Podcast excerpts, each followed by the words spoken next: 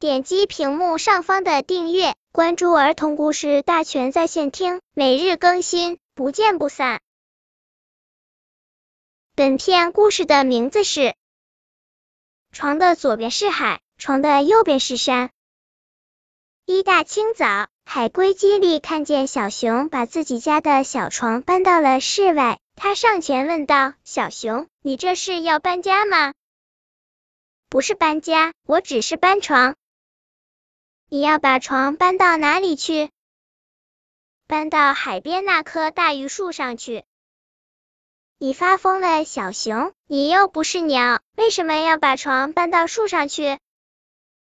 小熊告诉海龟基里，他昨晚做了个梦，梦见自己把床搬到了大榆树的枝丫中间。他睡在那儿，一边可以看见海，一边可以看见山，又凉爽又安静，可舒服了。所以梦醒以后，小熊就下决心要把床搬到树上去。他今天的午觉就将睡在枝丫间的小床上。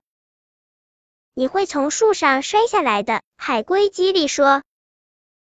不会的，我会睡得很小心。小熊说着，还是把自己的小床搬到了树上。这时，海龟弟弟咕噜也跑来了。两兄弟看着小熊架在枝丫中间的那张小床，左看右看，觉得有点危险。海龟哥俩叽里咕噜的商量了一阵子，他们开始动手忙碌起来。海龟叽里用绳索做了一张挺结实的吊床，海龟咕噜也用绳索做了一张挺结实的吊床。吃过午饭，海龟哥俩来到大榆树下，看见小熊已经舒舒服服的睡在树中间的小床上了。风在叶丛中吹着，小熊打起了呼噜。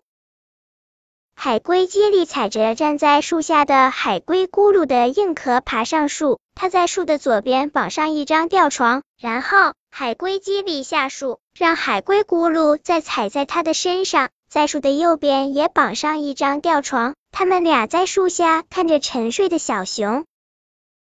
不一会儿，小熊一个翻身，便从床上掉到了树右边绑着的吊床上。只见他伸伸腿，又在吊床上睡着了，还打起了呼噜。海龟兄弟看着这一幕，哈哈的笑了。过了一会儿，基里说：“让我们爬上树，在小熊的床上睡一下好吗？在那睡觉一定很开心。”好啊，咕噜说：“我也很想去睡一下。”基里又踩着咕噜上树，他伸出手再把咕噜也拽上树。两兄弟挤在小熊的床上躺着，他们看见床的左边是海，床的右边是山。两兄弟打了个哈欠，说：“风景真美丽呀。”说完，他们也睡着了。当小熊睁开眼睛一瞧，发现自己睡在大树右边的吊床上，他就明白是怎么回事了。他抬头一看，树上他的小床上睡着海龟兄弟。小熊高兴地说：“真的谢谢这对好兄弟。”小熊话还没说完，只见海龟兄弟翻了一下身子，扑通一声，一起掉下床，摔进了大树左边的吊床里。海龟兄弟都惊醒了。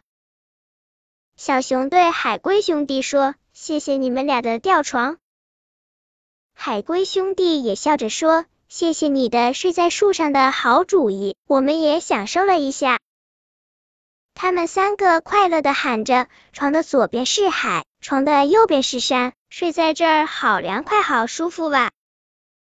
本篇故事就到这里，喜欢我的朋友可以点击屏幕上方的订阅，每日更新，不见不散。